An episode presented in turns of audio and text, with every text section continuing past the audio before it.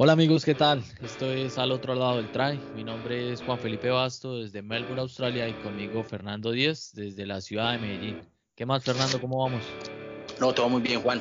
Por acá todavía en cuarentena, pero disfrutando de mucho rugby y, bueno, aquí eh, a la espera de este buen programa que vamos a tener.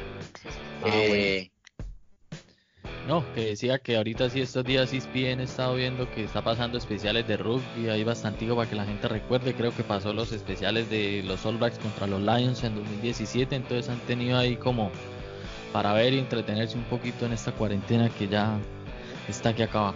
Sí, menos, menos mal, esperemos que, que salga muy bien el país, o bueno, el mundo de esta pandemia porque está muy complicado, Juan. Pero bueno, ahí tenemos rugby para ver mucho rato.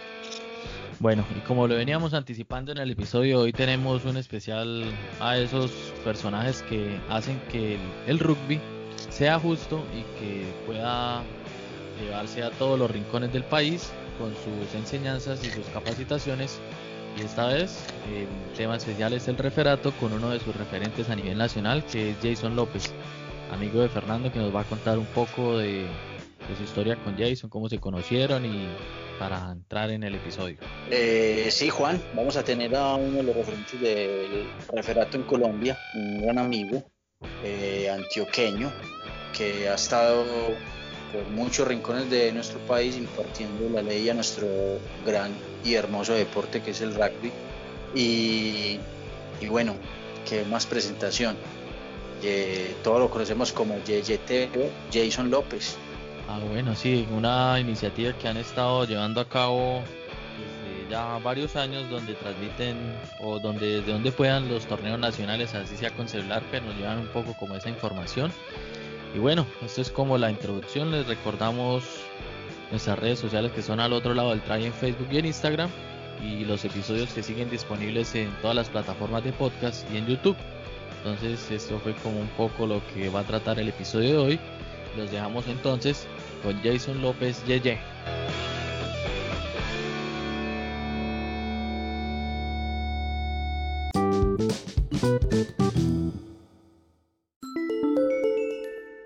Bueno, y como lo habíamos anticipado, hoy tenemos a Jason López, más conocido como Yeye o Yeye TV, como lo conocen en las redes sociales. Aquí con Fernando vamos a dar una, especie de charla o, que nos cuente más un poco de su vida, cómo empieza el referato, cómo fue esa transición de jugador a referee y todas estas cositas que además de uno por ahí nos, nos tiene como en vilo y conocer un poco más de lo que está detrás de la persona que imparte justicia en el juego. ¿Qué más, Yeye? ¿Cómo, vamos? ¿Qué más, pues? ¿Cómo vamos? ¿Bien y usted? ¿Cómo me le ha ido? Bien, bien, bien. Por acá y intentando hacer patria, dicen por ahí. Y por ahí, Fernando, ¿qué más? ¿Qué más, muchachos? No, por aquí súper contento por tener a, a Yeye, una de las personas también muy conocidas del rugby nacional, uno de los reveries también, que ha estado muy, muy en la movida. Y bueno, creo que hoy vamos a tener un programa muy interesante, muy interesante con la, con la entrevista que le vamos a hacer a, a Yeye, más conocido como Yeye TV. Sí, es que ya, ya mucho nivel montar su propio canal y ya nombre, un prestigio, ya atrás de, joven, pero ya es vieja guardia en, todo sentido de jugador y, y ya es un referente por ahí que lo conocen en todo el país. Entonces, por eso tenemos la oportunidad hoy de compartir con él. Y para empezar, que nos cuente un poco de cómo fue primero sus inicios como en el rugby, cómo empezó todo, desde qué edad más o menos. Yo tengo por ahí algunos recuerdos de un partido que jugué contra Yeye yo tenía como 16 años y en ese tiempo, si no estoy mal, él estaba jugando con Lobos en un torneo que, jugamos en Belén, que en esa vez estaba Pemberti, creo que el Diablo y todo ese combo de esa M18 que fue muy buena, pero que nos cuente ya un poco más de esto. Bueno muchachos, eh, primero volverlos a saludar, ¿cómo están los que están pues ahí con nosotros conectados? Nada, todo comienza por allá en el 2006 más o menos, 2006, cuando yo estaba en el colegio, en el, colegio Consejo de Medellín, antes de, pues, de pasarme el colegio. De que lo echaran, sí. sí, que me echaran ahí por, por vago. bueno, de, yo tenía un primo que en paz descanse, que el hijo de la profe estaba practicando rugby en la floresta gracias a Linder pues y a Mauricio Henao que era el que tenía el club Lobitos en ese tiempo. Él mandó como a lo que llamamos nosotros reclutar jóvenes en los colegios y en esas fueron a dar clases de rugby en la educación física, pero se la dieron fue a mi primo. Cuando él llega en la noche me dice, ve, ya conocí un deporte lo más de bacano. Llamáis que rugby, rugby, algo así, pero es muy bueno, a vos te va a gustar. Y yo, ve, sí. No fui a, entre, no fui a entrenar, me dijo, ah, el jueves a las dos van a estar unos muchachos, vaya. Y yo fui, no aparecieron. Yo, ah, qué pereza, A la otra semana, eh, había un letrero y que no se me va a olvidar que fue como que unas palabras que, que fue la que me llevó a esto, que dice, si tienes valor, juega rugby. Y yo, eh, eso será lo que me dijo mi primo. Eh, vamos a ver. Volví el siguiente jueves. Claro, estaba el profesor Alan, que era un, pelado que estudiaba allá y era hijo de una profesora. Y ahí conocí la, la primera generación de lobos que existió. ¿Sí? Después de tres, cuatro entrenamientos, ya nos llevaron a la cancha de Floresta y conocí a Mauricio Nao, pues que en ese momento el secretario de la federación, que es creo que la persona más conocida del rugby en Colombia. Soy yo, qué pena. ¿Ah? Soy que yo. Ahora que ahora Fernando le quiere sacar competencia. Sí, no, pero Fernandito sabe que ya es de las personas más conocidas, pero por simplemente rugby, porque es un pana que siempre está ahí dándonos información de lo que pasa en el rugby. Por el tercer tiempo es que conocen a Fernando. tercer tiempo. Obvio. Sí. Por las cervecitas que nos tomamos después de los partidos. Sí. bueno, y entonces fuiste a la floresta.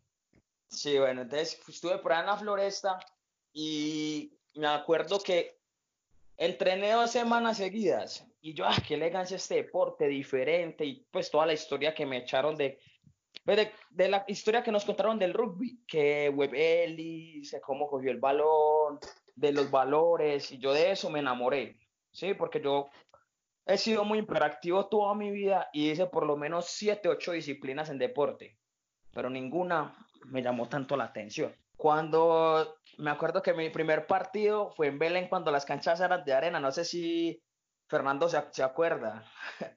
en esos tiempos que uno iba a recoger vidrios a, a todas las canchas de arena de Medellín. Claro que me acuerdo. ya, esa, esa, fue la misma unidad que ya después, donde el torneo que yo me acuerdo, que las pasaron a sintética y todo eso. Sí, que mm, me acuerdo que se llamaba el torneo del el cincuentenario, el centenario naciano, me acuerdo. Sí, yo me acuerdo, fue el primer torneo de rugby que yo jugué, me acuerdo. tenía como puros juveniles. En su tiempo fue los torneos más grandes que hubo juveniles en Colombia. Venía gente de todos lados. Yo me acuerdo que yo jugué ese torneo desde los 12 años. Es que esa fue la ventaja que tuvieron ustedes, que pudieron empezar a jugar rugby de como muy temprana edad. sí, yo me acuerdo bastante recorrido. Estaba cumpliendo 12 años cuando comencé a jugar rugby. Ojalá hubiera tenido ya la oportunidad de empezar así esa edad. Empecé a los 16, ya tarde, ya viejo. Nah, viejo, hombre. sí, ya viejo y acabado. Entonces me acuerdo que en ese tiempo éramos niños como yo, apenas éramos como cinco.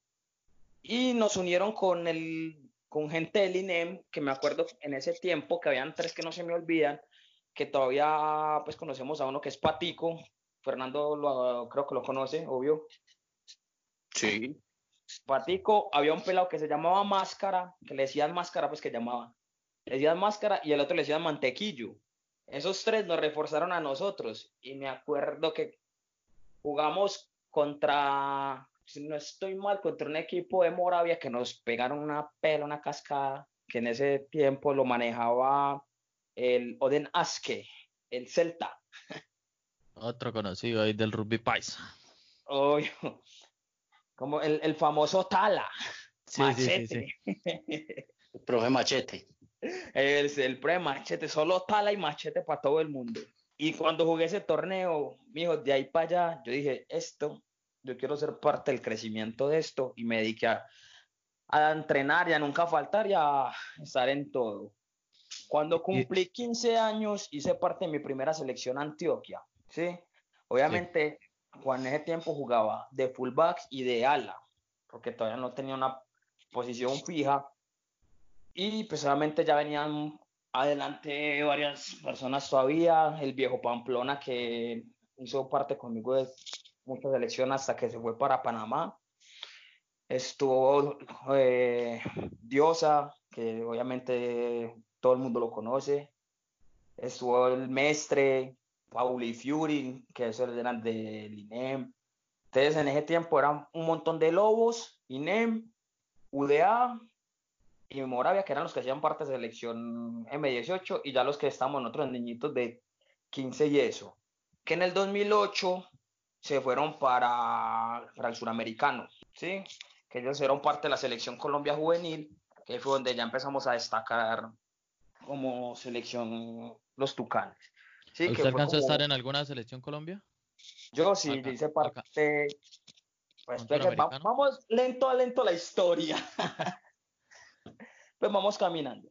En el 2015 yo estuve, creo que fue mi primer viaje nacional con selección. Fue a Cali, como en la selección de Sevens, que estuvimos en un nacional de Sevens en Cali, como los M18. No nos fue tan bien, pero obviamente éramos una selección muy joven. Sí. Luego. Pero en esa, estaban jugando ese M18, ¿jugaron en la mayores o jugaron en su M18? No, M18. Yo en ese tiempo éramos, éramos puros por ahí tocando M18. Eso fue en el 2008.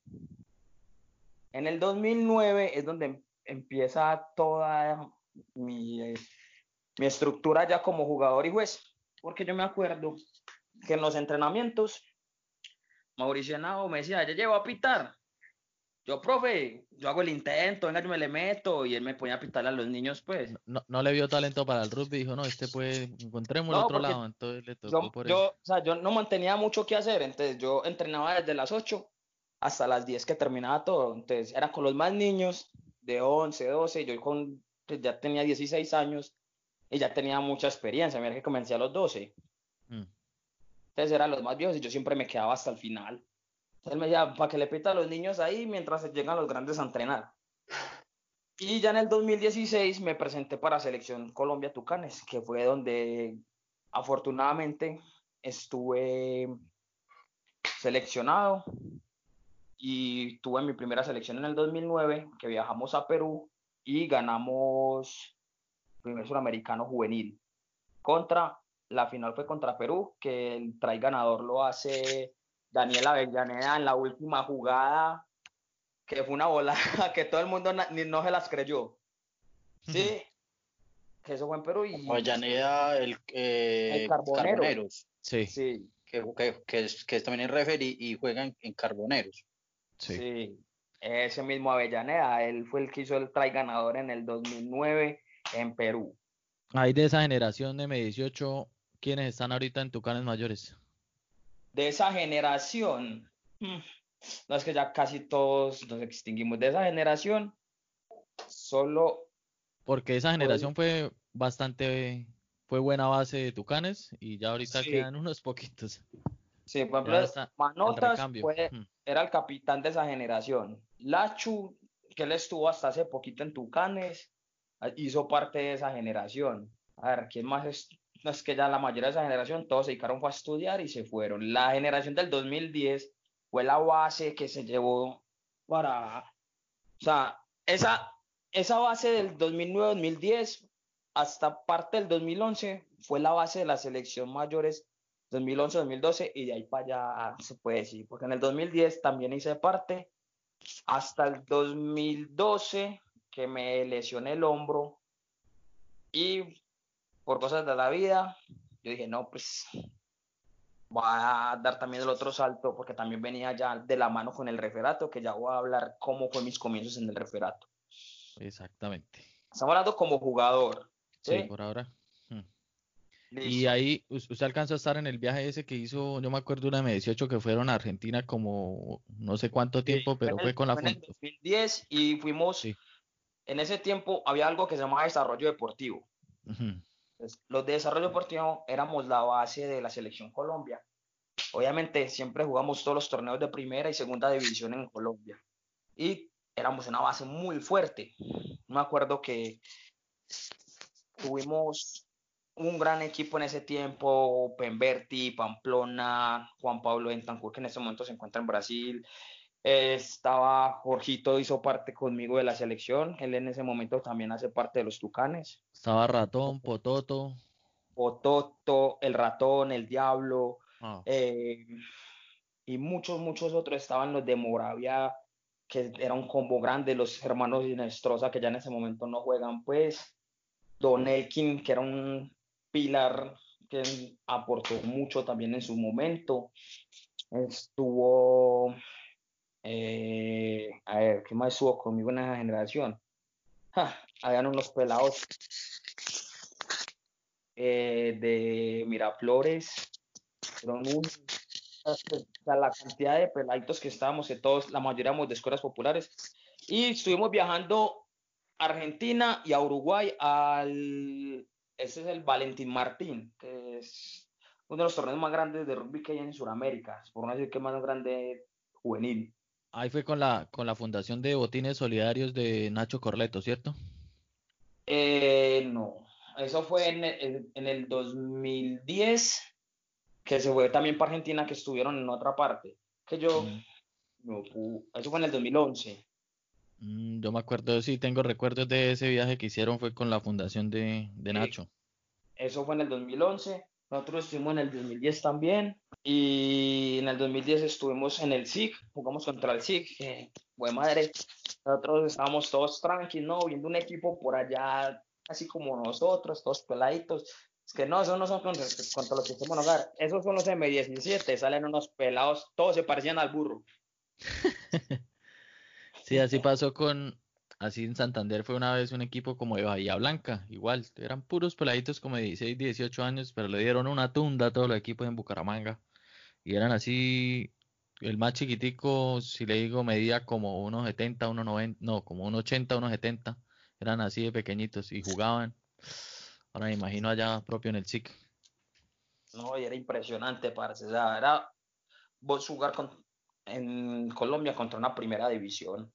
Era como jugar contra gatos. Bueno, y ahí entonces, ¿qué más queda de, del Yeye jugador? Y ahorita pasamos al Yeye juez.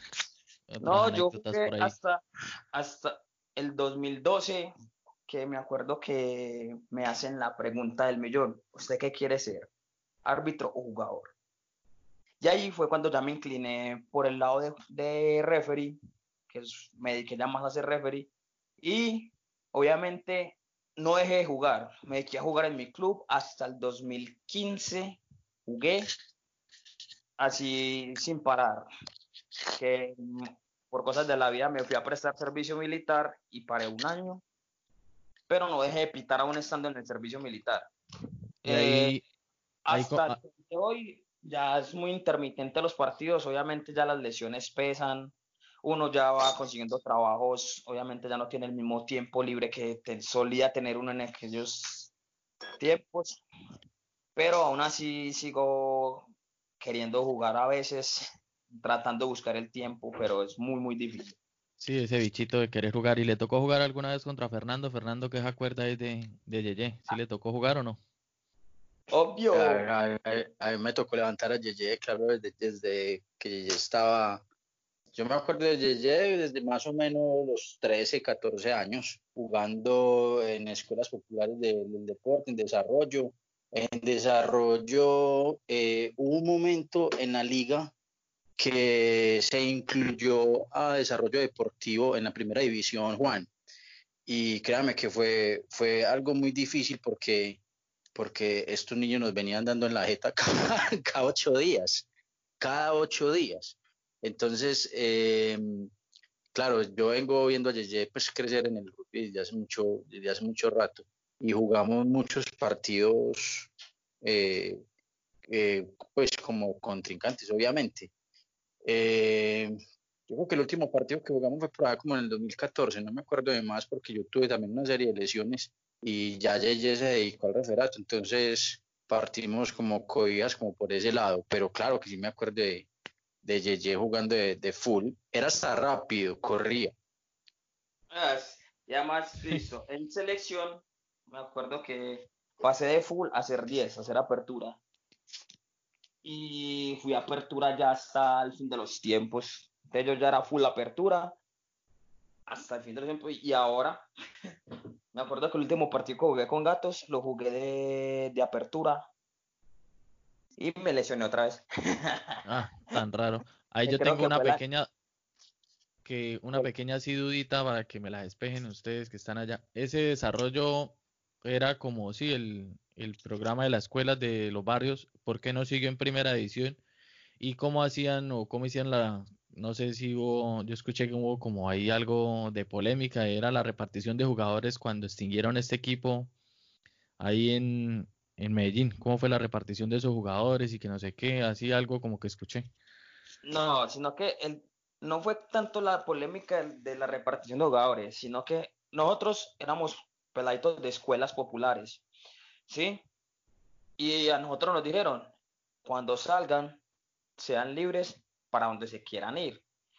La mayoría, todos somos, o sea, nosotros decíamos, pues que nosotros somos hijos de un entrenador que era el que nos entrenaba en nuestra escuelita, los que eran de, de me acuerdo, que era el chino, este, Ciro, Ah, no, eh, los hermanos Piero, pero uno sí pegó para gatos y el otro pegó para petirrojos, que yo creo que los identificas, Fernando. Sí, claro, eh, uno juega de, 10 y el otro de 7, si no estoy mal. 9, 9 y flanker. 9 y flanker, sí. Ellos eran de arriba de, de la escuela de de San Javier, la que queda arriba. ¿Cómo más? El Socorro, arriba. Pues eran de, ese sector. Y ya ellos los entrenaba en ese tiempo, era el monstruo, el de Petirrojos. Entonces, ellos se fueron con el monstruo. A mí me entrenaba Mauro, yo me fui con Mauro. ¿Sí? Para gatos. Pues los entrenamos con Mauro, entrenamos para gatos. Y los de Moravia, muchos se fueron para duendes. ¿Sí me hago entender? O sea, cada quien cada quien tenía como su base de escuelita y de ahí cogieron para los clubes ya mayores. sí. ¿Cuál fue el dilema? Que como muchos éramos hijos de Mauro, de Mauro Álvarez, de Mauricio Nau, y todos ellos eran gatos, la gente, ah, pero es que gato se llevó todos estos pelados. Sí, pero cada quien fue libre de tomar su decisión. Entonces hubo como ese dilema hmm. de la gente hablando mal sin saber la realidad de las cosas. O sea, a ninguno le dijeron, no es que te tenés que ir para tal club. No, hmm se dijeron, usted es libre de escoger por donde quiere ir, pero como uno era como sentir que estaba traicionando al profesor, ¿sí me hago entender? Sí, entonces decía Lo que pasa, Juan, es que acá en Medellín, no sé si pasa mucho en otras ciudades, eh, es, pasa mucho como en las ciudades grandes de rugby, como por ejemplo Gales, que si uno se pone a ver eh, los jugadores por lo general pueden pasar de club en club profesional, pero siempre vuelven a su club natal, también como pasa en Argentina. Lo pasa un poquito muy parecido acá en Medellín. En Medellín, eh, donde vos empezás, ahí tratas de culminar tu carrera deportiva. Eh, por ejemplo, por ejemplo, en mi caso, yo soy de Fénix, hace mucho rato no juego en Fénix, pero nunca me han visto jugando con otro club, ¿sí me entiendes? Entonces, no, no, eh, pasaba lo mismo con, con estos pelados en la generación de Yeye, en lo que era el desarrollo deportivo, que creo que se llamaban legionarios, si no estoy mal, ¿cierto, Yeye? Sí. Eh, ellos llegaban a cierta edad donde quedaban, como por así decirlo, en libertad de esa escuela. Entonces, al ellos quedar en libertad de esa escuela, ellos tenían que eh, decidir para qué club de primera división de acá Antioquia eh, llegar. Estaban en libertad que lo que dice es muy cierto. Los pelados, pues al ser entrenados por entrenadores de gatos, duendes y petirrojos, pues obviamente iban a estar con sus entrenadores, no porque estuvieran coartados, sino por, por, por, libre, por libre elección, ¿cierto? Entonces, por donde iban a estar mejor.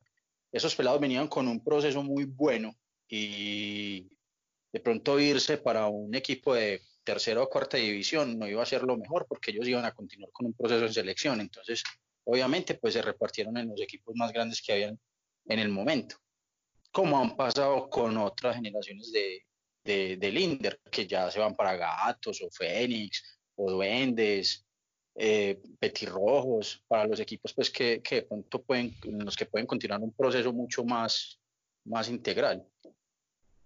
Bueno, y ya para ir cerrando, tengo una dudita, este capítulo, esta parte. ¿El equipo de Lobos todavía sigue o ese también quedó ahí en vilo? Pues, el, Lobos que yo recuerdo. Hubo un problema ahí con, con lo de las escuelitas ya con recursos y eso, ¿sí? Que acortaron muchos profes, hay profes que van a dos o a tres escuelas. Pues Lobos todavía sigue, ¿sí? Porque obviamente fue una de las escuelas más grandes que la, que le aportó mucho rugby y mucho desarrollo a, Antioquia. Pues lo último que yo supe, el que las, los está entrenando es el Mestre. ¿sí? Hmm. El Mestre está por esos lados de los Alcázares, pero la última generación de Lobos, casi todos son Fénix en este momento, si no estoy mal, que es Villa, ¿cómo llaman los peladitos nuevos de, de Fénix, Fernando? Eh, esta Villa, está eh, este pelado, es que son, son varios, lo que pasa es que ellos fueron entrando cuando yo ya iba como saliendo. pero eh, oiga, si usted salió hace como una década, me he generado. no, me acuerdo de los, de los apellidos, pero sí, sí sé cuáles son en estos momentos. De hecho, son hasta titulares del equipo principal. Eh, y tienen muy buen, muy, muy buen, o sea, tuvieron muy buena acogida porque pues con un proceso muy bueno. No sé, Juan, si vos llegaste a ver eh, Villas 10, fue 10 de la selección que estuvo en La Guajira, y en otros equipos, en el equipo de la Estrella, bueno, hay, hay varios, hay eh, muy buenos jugadores de esa, de esta generación que estamos hablando, de la que hay Sevilla. Hay muchos jugadores en estos momentos que, que están en primera división. Eh, buen desarrollo. Sí. Sí, no, luego yo me acuerdo de la generación, la de Yeye, que es así, la enfrenté varias veces siendo selección Antioquia o ya como Lobos, entonces por eso tenía ahí como ese recuerdito. Pues de, esta generación mía, no, es que ya casi ninguno jugamos. Sí, por eso lo eh, que... Juega el Diablo que está jugando en Fénix, creo que es de los activo, porque la mayoría, lo que es Pototo está lesionado, Ratón también está lesionado, yo me volví árbitro, eh, Pemberti se, también se, se retiró pues por causas de lesiones, Mosque, ah no, Mosquera no era de los, ¿quién más así de los que usted conoció? Moreno. Moreno, que, ah, Moreno, Pipe Moreno, que es uno de los de simplemente rugby, este man se dedicó a ser entrenador. Sí, o sea, ya esa generación, todos tomamos roles diferentes. Ya lo que hicimos fue impulsar a las demás generaciones a que siguieran. Sí, ahí fue como el impulso. Y bueno, entonces ya vamos aquí a una pequeña pausa y ya venimos con el Yeye Juez.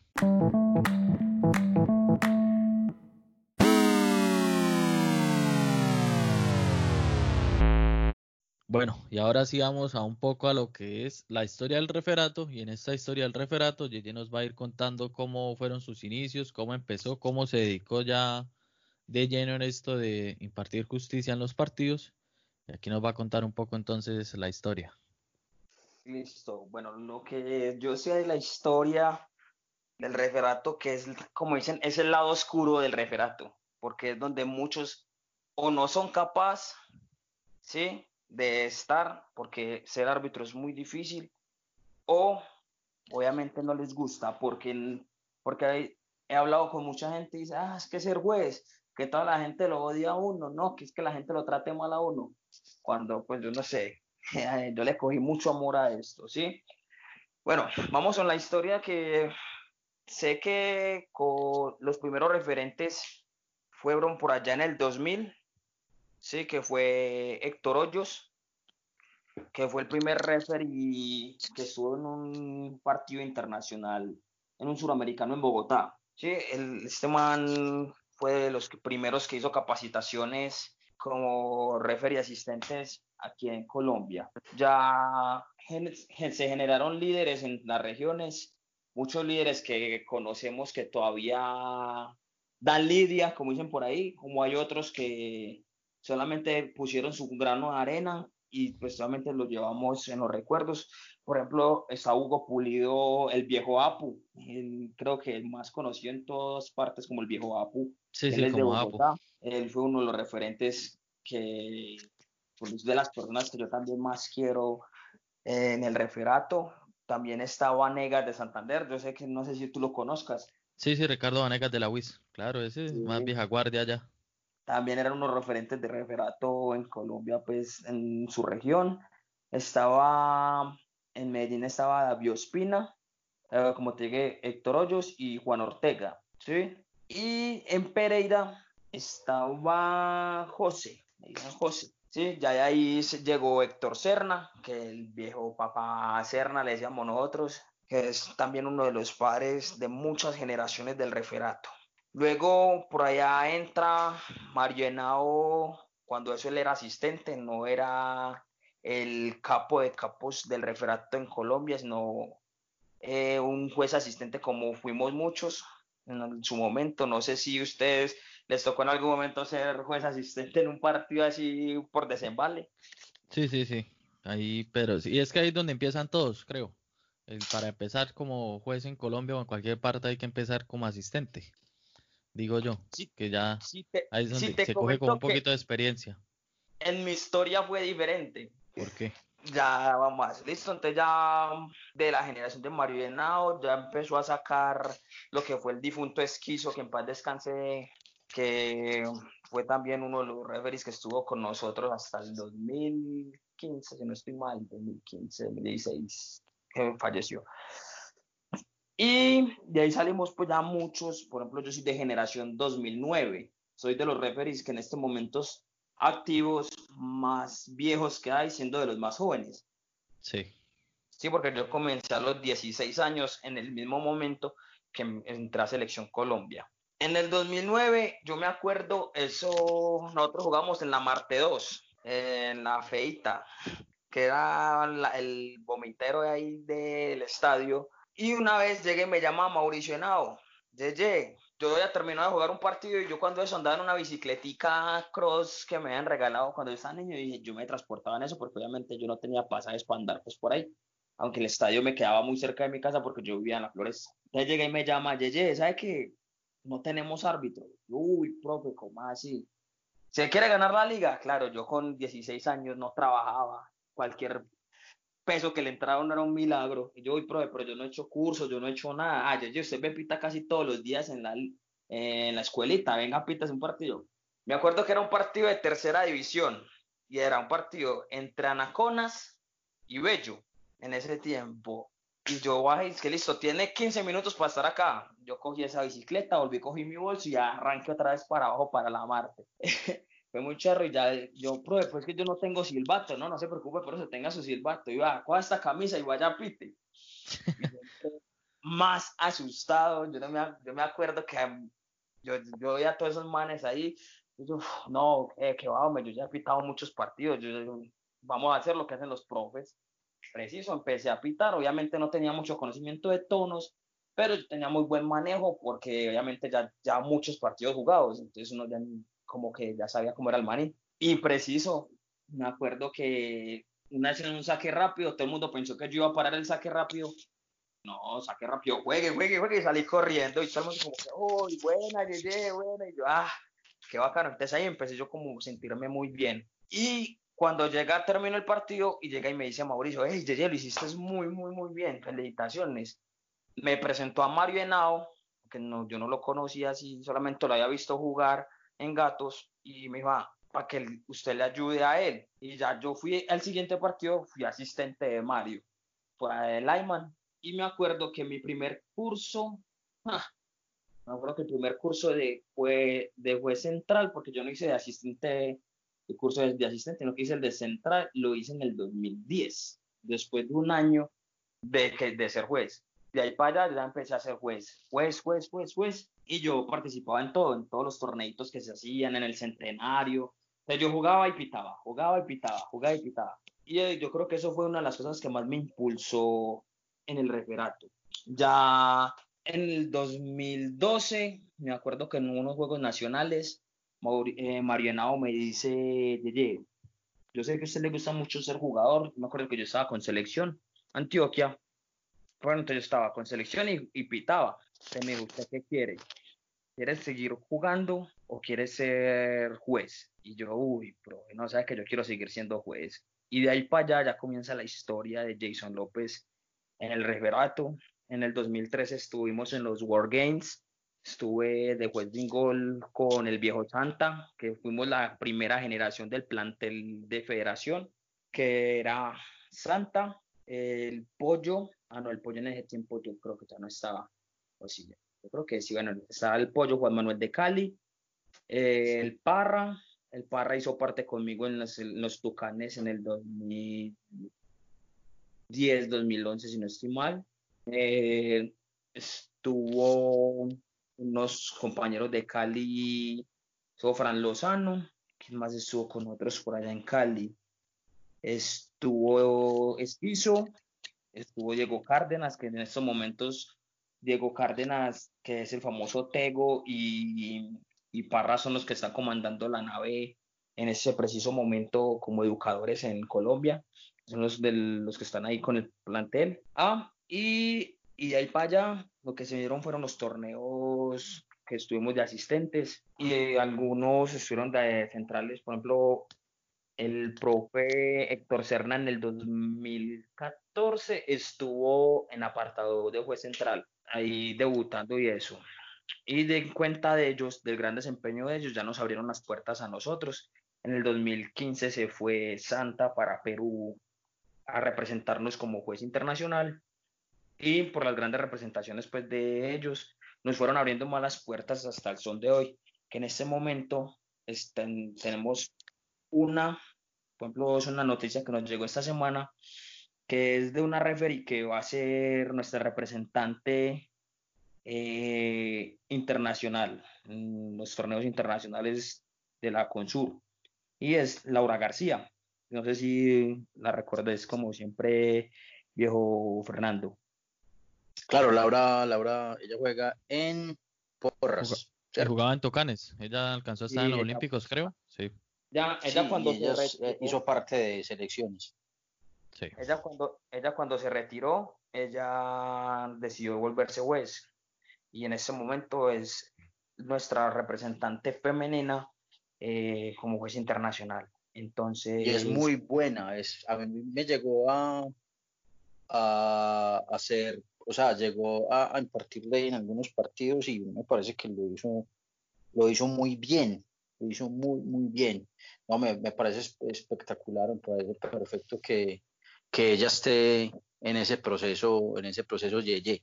Oíste, Yeye, yo tengo una dudita. Vos, señor, cuando vos tenías 22 años, ¿cierto? Sí. Eh, ya llevabas 5 años de árbitro, ¿cierto? De referee. Y, y corroborame la información, ya tenías 400 partidos arbitrados nacionales y 30 internacionales y 6 cursos de, seis cursos de, de referato. En estos momentos, ¿cuántos tenés? Pitados internacionales, nacionales y cuántos, cuántos cursos tenés en este momento? Pues ya contados, perdí la cuenta, ¿sí? Pero, o sea, los torneos internacionales no son oficiales, pues, con Sur, son torneos a los que gente extranjera viene a Colombia, pues, y, nos, y he tenido la oportunidad de ser juez central, ¿sí me van a entender? Entonces a eso nosotros le sumamos como partido internacional, no, no certificados, pues que certificados son los que con su, digamos, los Suramerica Rugby Challenge, eh, los suramericanos eh, que son los jueces centrales, que eso sí son otros árbitros, ¿sí? El sido central, digamos, cuando vienen los howlers, cuando vino México, que yo fui el juez central, que vino a jugar amistosos, a esos nosotros lo hemos sumado como partidos internacionales, pues, obviamente no oficiales, ¿cierto? En ese momento creo que soy de los jueces que tienen más partidos pitados, porque obviamente yo estoy pitando desde los 16 años a comparación de muchos. Y yo como de ahí, yo era muy gomoso y yo en todo quería estar. Obviamente tengo partidos nacionales, pero nacionales es que de liga, de nacionales. interligas, torneos que se organizaban en las diferentes ciudades. Y eso me da pie como también a esta pregunta que tenía para Yeye. ¿Cuál es la ciudad o sí, la ciudad o el torneo que más le gusta siempre como ir cada año, que usted dice, este no me lo puedo perder, ya sea por organización o el ambiente de la ciudad, así cual, Listo, como para que se comprometa. Momento, o sea, un torneo que era muy, muy, muy bacano, que ya se dejó de hacer, que era la Copa Gatorade. El circuito.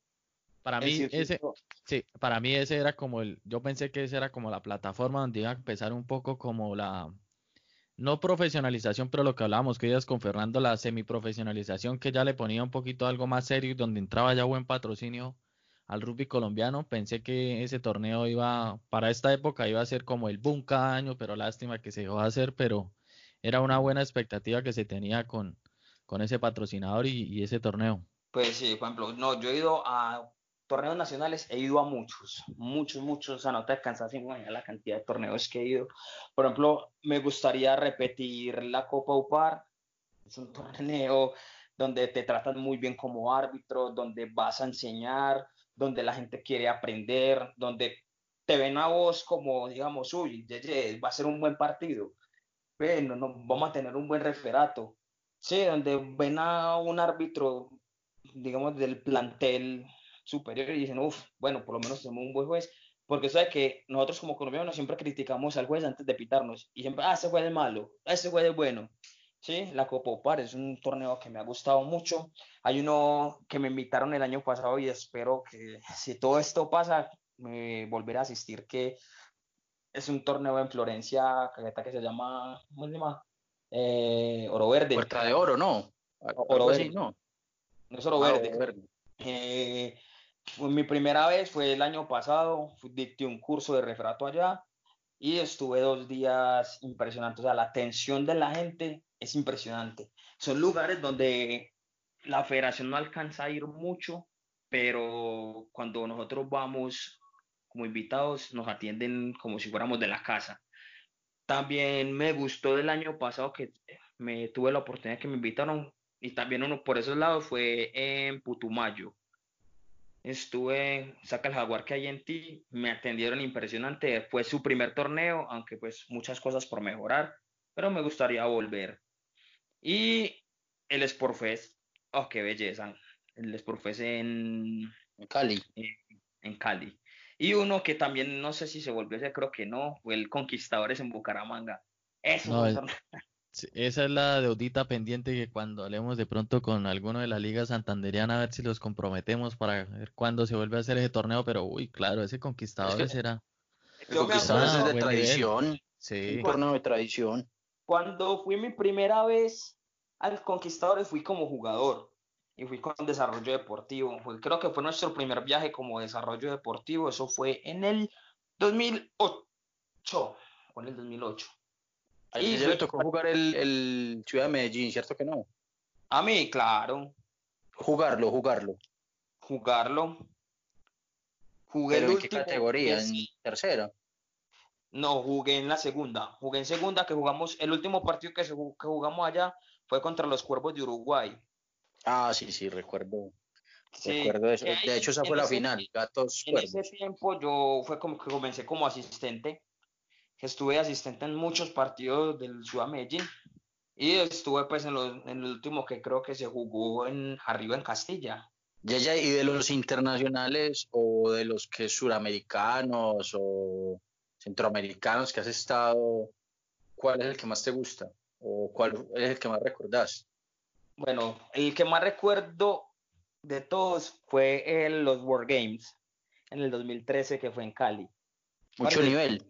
Uf, es, es, impresionante, o sea, porque era un torneo muy grande, ¿sí?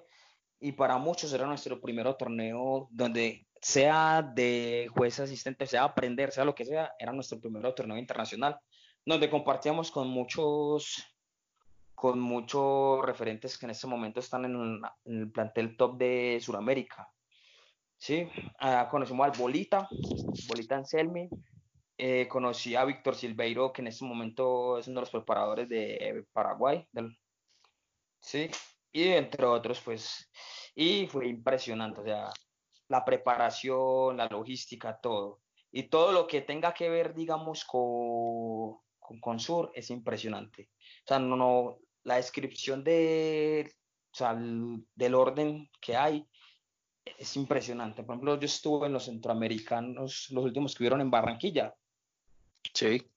Y fue impresionante también, me gustaron mucho la organización, todo, y pues todo fluye ya porque nosotros tenemos muy buena experiencia, hemos recogido a través de los años y ya todo se nos hace como más, no más fácil, pero ya más, más tranqui. me acuerdo que en el 2013 nosotros éramos asustados, éramos, madre, no la vamos a cagar. Claro, tenían los, los pues ojos de todo el país encima. Sí, en cambio ya nosotros podemos entrar a una, una, cancha tranquilos y hacer lo que ya sabemos hacer. ¿Sí me hago entender? O sea, el salto que hemos tenido desde el 2013 al 2020 ha sido impresionante. Por ejemplo, en este 2020 ya tenemos referees internacionales, ya no es uno solo, sino ya son cuatro, ¿sí? Tenemos una mujer internacional, en este momento nos está haciendo nombre afuera. Tenemos un referente que es Mario Henao, que creo que fue el que se puso la maleta con las piedras y empezó a cargarnos a todos hasta el punto que somos ahora, que somos el pilar del referato. Sí, y de ahí para allá lo que nos falta. Por ejemplo, estamos apuntando a generar un referee para el 2030 que sea internacional en, en los eh, el Mundial de Rugby. A eso estamos apuntando en este preciso momento. Sí. Y, todo eso gracias a una estructura que se generó, pues, que es el camino del desarrollo para el arbitraje, de lo que, como en la federación quieren el 2030, que es que Colombia participe, nosotros como referees también queremos que un referee nosotros esté allá. Entonces a eso le estamos apuntando. ¿Y qué, qué referentes tiene Yeye a nivel internacional de referato? Referentes. Adivino, Nigel Owen pero, más, que, más que por el referato, por otra cosa. no, no, no. Por ejemplo, para mí, capo de capo es el Rasta. Uy, ese man es un capo brutal, ¿sí? Obviamente, siempre para mí el número uno va a ser Nigel Owens de aquí a Pekín, pero en ese momento un ejemplo al que me gustaría seguir es el Rasta. Es un man dedicado y juicioso en todo. En Sudamérica, me, este, um, el Bolita. El Bolita es un man que... ¿Federico Anselmi? Sí, el Bolita Anselmi. Y ya ha tenido partidos en, Super Rugby. Sí, muy teso. y tuve la oportunidad de conocerlo de frente y una gran persona. Es que, es que yo veo que en eso va más que todo lo del referato también depende mucho del carisma que tenga con, los jugadores. O sea, carisma sin llegar a que llegue a tanta confianza, sino que exista un respeto, pero también sea el juez abierto a poder hablar, charlar, que vaya un poco también como narrando o introduciendo a los jugadores a qué deben hacer y qué no deben hacer, y eso es muy importante, algo que le valora mucho un juez. Y también esto, cómo se dio ese proceso cuando yo me acuerdo que transmitían los partidos por Telemedellín, creo que era, y ya les tocaba a ustedes utilizar micrófono y todo el mundo escuchaba lo que ustedes hablaban y reflejaban en el campo cómo fue eso también de, uy, tengo que estar pendiente de qué digo, qué no digo, todo el mundo va a estar, me va a juzgar si no hago bien, ya tenían la ayuda a lo que fue el TMO, cómo fue también ese proceso un poco para el referato en Colombia. Pues, o sea, primero vamos con lo del carisma. Primero, no sé, el viejo esquizo falló en eso y creo que en su momento tuvo muchos problemas con mucha gente por eso. Él no tenía carisma, él era yo soy el que imparto la ley y ya, ¿sí? Y eso le costó mucho hasta cuando me acuerdo que Mauri, Mauricio le dijo, papi, necesito que cambie eso, por lo menos sea más amable, o si no, no puede seguir en el referato. Sí, sí, porque yo, yo lo, o sea, sí, hablando ahí no aguanta, pero sí en varios partidos como que, uy, pero está mal tal cosa. No, no, no, no, no me diga nada, no me diga nada. Que tenía esa, esa partidita porque yo me acuerdo, cada, cada, día Medellín me tocaba que él me pitaba un partido. Eso era fijo, sí, eso no fallaba. Sí, por ahí hubieron inconvenientes con, me acuerdo con Santander, eso fue en el 2014, si no estoy mal, que hubo un inconveniente con un jugador que estaban jugando contra Pereira que al man le metieron una sanción por ir a empujar a al viejo Jorge Camel esquizo. Ah, pero, ese fue, ese fue en un este de clubes. Sí, en un... sí, sí, yo me acuerdo, esa vez yo no estuve, pero sí, sí supe un poquito al rollo y cómo fue la sanción. Sí, pero bueno, eh, son cosas que se van aprendiendo hasta que él pudo mejorar eso. Y para mí, él fue uno de los mejores árbitros que tuvo Colombia, pues. De ahí ya usted, para ser un buen referee, debe tener un buen carisma, como vos lo decís. Y, pero sin dejar de lado el buen carisma, también imponer la ley, porque para eso estamos. Después, eh, ¿cuál era la otra pregunta? Cuando ya les metieron un poco lo de la tecnología en la Copa Telemedellín, que se intentó hacer como algo más profesional con TMO, que les tocaba charlar con micrófono y todo eso. Listo, ya cuando eh, con el tema del TMO, siempre el TMO tenía que ser un juez, y no un juez que estuviera aprendiendo, sino un juez de los de primera división, porque obviamente era una de, cuando ya dijimos, listo, vamos a tener TMO, era porque era una situación en la que el juez no, ni el juez, ni el juez asistente tuvieron visión y él era el que tomaba prácticamente la decisión, porque él era los ojos en el aire, como se dice por ahí. Y eso fue un salto que nos ayudó mucho la Copa Telemedellín. Todos esos años que estuvimos creo que nos impulsó mucho a la profesionalización que queríamos. Sí, eso fue ahí bastante recordado.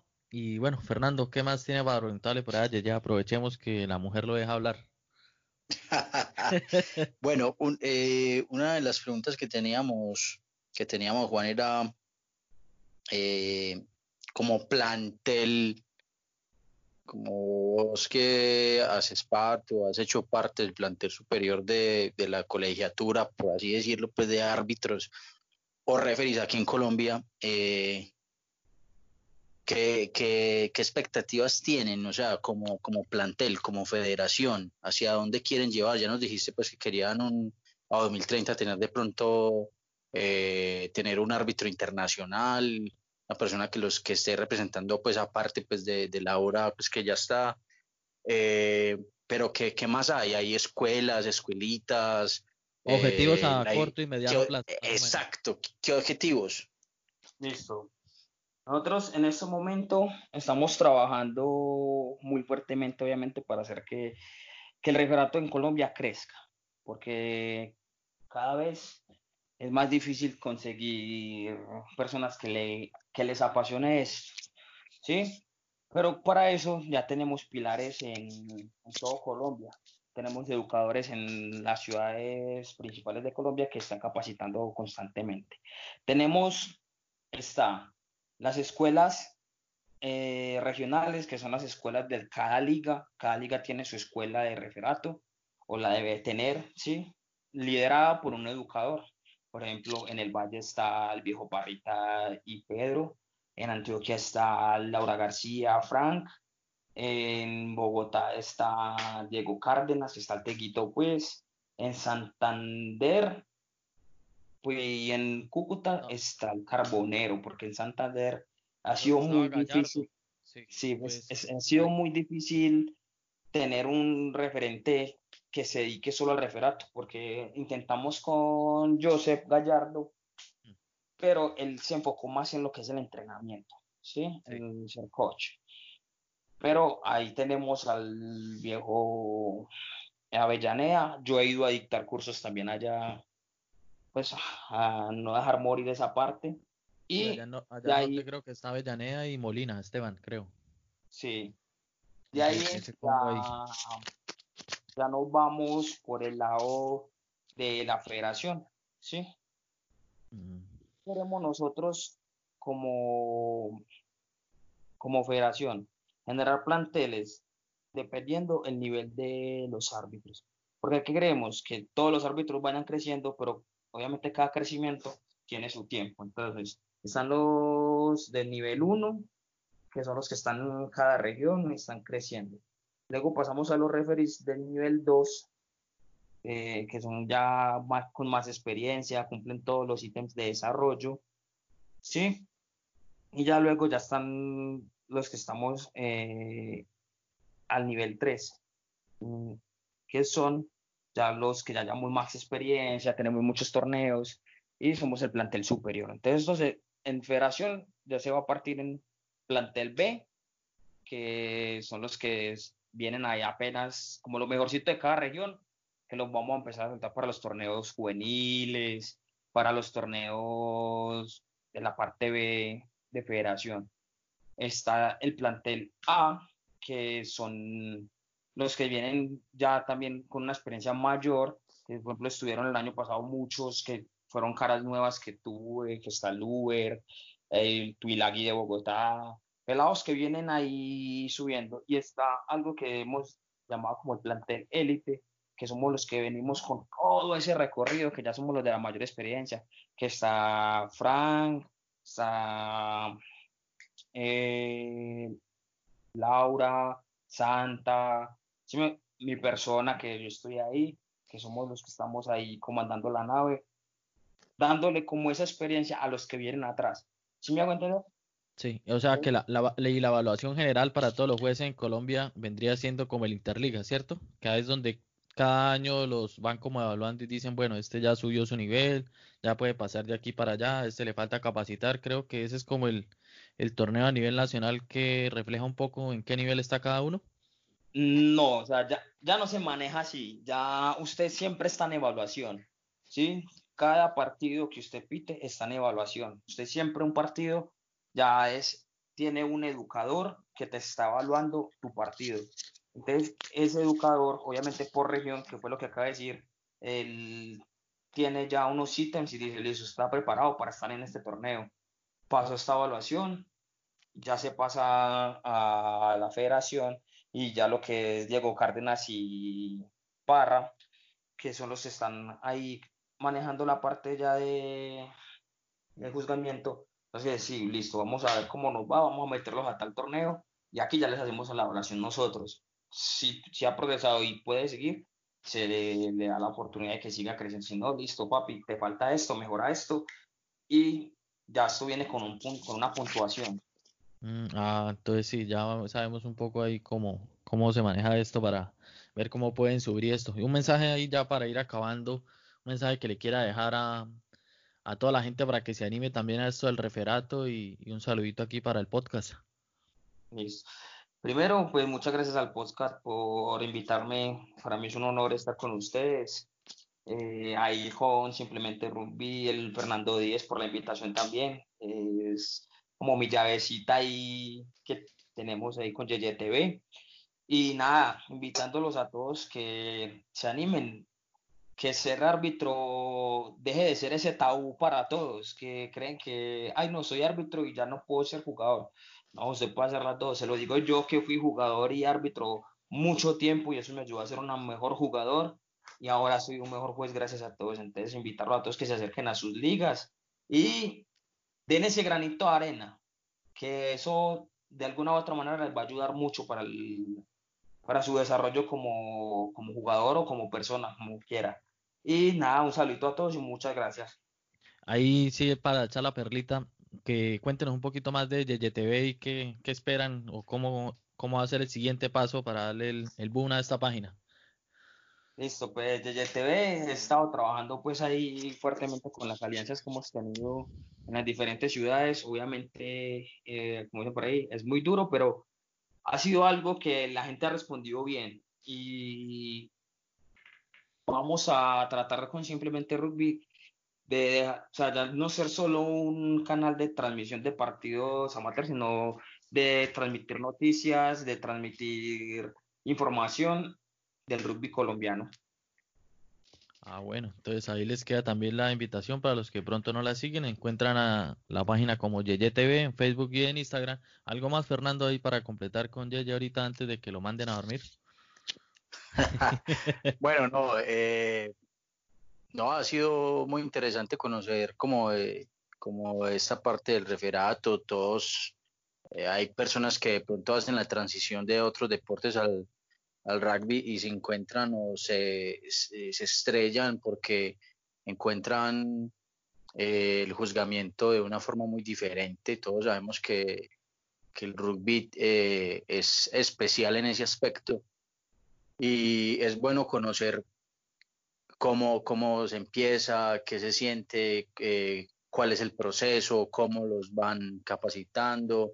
Y, bueno, creo que hoy nos quedó claro cómo a un referí nacional, que es referente, que, que es Yeye, eh, cómo ha sido su proceso. Entonces ha sido muy interesante, a mí me parece muy interesante pues tener a Yeye acá, aparte pues de que es un compañero pues de aquí de, de, todo el tiempo que llevamos jugando rugby aquí en Antioquia y, y también pues un compañero con, con Yeye TV, con, con esa parte de, de, transmitir y acercar a las regiones, porque eso es lo que ha significado una página como estas o un proyecto como estos, eh, acercar a las demás ciudades para que veamos cómo es el rugby en otras, en otras ciudades y no solamente en Medellín o en, en, en, Bogotá o en las ciudades más de pronto conocidas del rugby en Colombia. y bueno, creo que es un programa muy bueno que vamos a tener y esperemos que, que, lo escuchen, que lo compartan, que puedan disfrutar pues como esta charla que hemos tenido Juan en este programa. Bueno, muchísimas gracias Yeye y esperamos que nos siga acompañando en otros episodios, ahí lo estaremos molestando y muchísimas gracias por el tiempo ahí que nos dedicó. No, para mí es un placer, hombre, porque aparte esto es una charla, es una charla con amigos y siempre nos hemos caracterizado por eso, porque no somos como, ay, de gente que se conoció en rugby y ya, se conocen, no, siempre somos como tres parceros hablando de lo que nos gusta y nos apasiona. Exactamente. Entonces, ahí este fue don Jason López, famosísimo Yeye, y ya venimos con el final del programa.